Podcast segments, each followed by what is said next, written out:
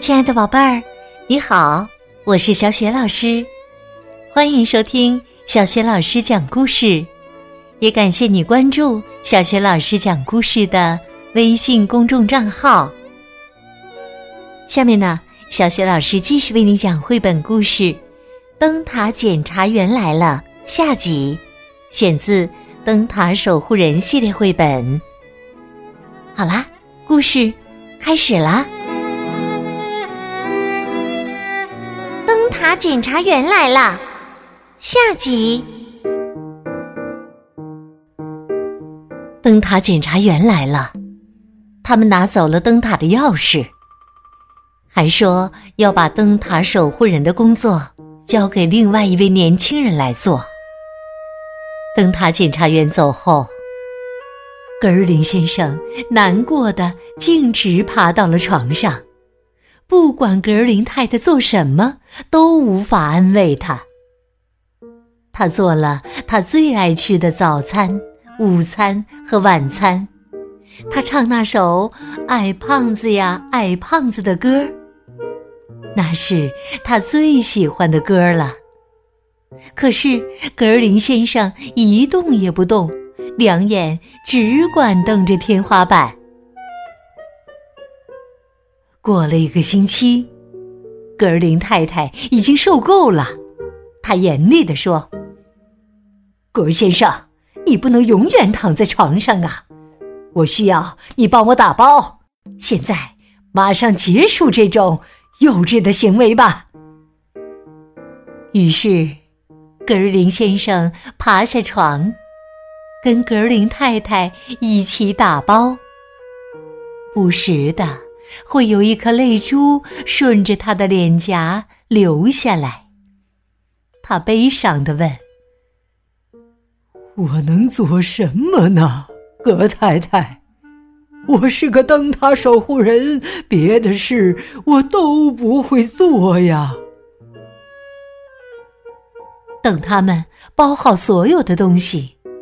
他们累极了。格林太太说：“她想最后一次用望远镜看看周围的一切。”那是什么呀？他说：“岸上有个巨大的黑东西。”葛先生，咱们得过去看看，那是什么玩意儿啊？他们一起爬下陡坡。沿着弯弯曲曲的小路跑到岸边，他们停住了脚。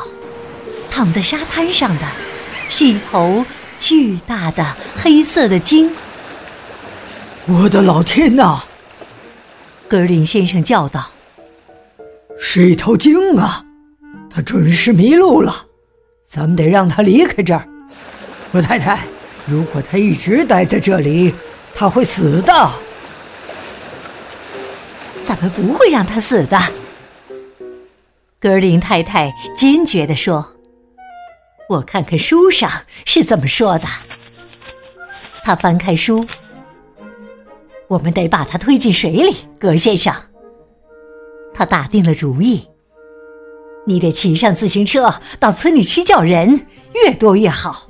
三点钟会涨潮。那时我们就能帮他扶起来了。你离开的这段时间，我会往他身上喷水，让他保持凉爽。我还要跟他说话，不让他感到孤独。于是啊，格先生骑上自行车，一双胖腿蹬在脚踏板上，能蹬多快就蹬多快。所有的村民都来了，杀猪的、烤面包的、电工、学校里的孩子和老师，还有爷爷奶奶们。有的人跑得上气不接下气，渐渐的被甩在了后面。快快！格林太太一看见他们，就大声喊起来：“现在水位刚好。”正是把他推进水里的时候，人们自觉地围站在了鲸的四周。格林先生大声喊道：“准备，站稳，开推！”大家推呀、顶啊、喊呐、叫啊，张大嘴巴喘粗气，直到每个人的脸都变成了紫红色。而就在这时，大鲸开始动了，慢慢的，水漫过了它巨大的、闪闪发光的两侧，然后它浮了起来。大家停下来，静静的看着。鲸看了看他们，随后轻轻地甩动了一下巨大的黑色尾巴，转过身向大海游去。再见！村民们大声喊道：“祝你好运！”那天晚上。村民们和格尔林夫妇在电视新闻上看到了救助鲸的整个过程。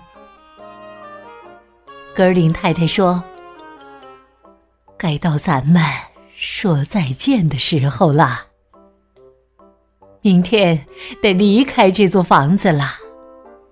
不过，离开前，我想开个告别野餐会，希望喜欢你的人。”都能来参加，每个人都来了，杀猪的、烤面包的、电工、骑着自行车的孩子们，还有坐在婴儿车里的小宝宝。这一天，大家过得非常开心。这时，来了三个客人，他们并没有收到邀请。第一位灯塔检查员说：“我们在电视新闻里看见您了。”是的。第二位检查员说：“我们为您和格尔林太太感到骄傲啊。”第三位检查员说：“我们想请您继续做灯塔守护人，不过我们会给您派一个助手，您可以在星期二。”星期四和星期六工作，其他时间由助手来做。格尔林先生和格尔林太太简直太高兴了，他们兴奋地跳起来。村民们大声喊道：“灯塔检查员万岁！万岁！万岁！”格尔林先生和格尔林太太万岁！万岁！万岁！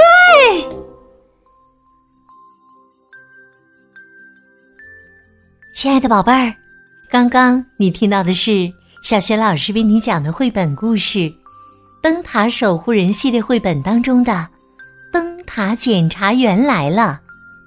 今天呢，小学老师给宝贝们提的问题是：格尔林夫妇和村民们在大海里拯救了一头什么？如果你知道问题的答案，别忘了通过微信告诉小学老师和其他的小伙伴儿。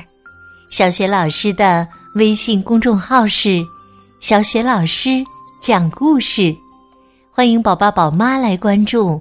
微信平台上不仅有小雪老师之前讲过的一千八百个绘本故事，还有小学语文课文朗读、小学老师的原创文章，还经常有粉丝福利活动哦。我的个人微信号也在微信平台页面当中。好啦，我们。微信上见。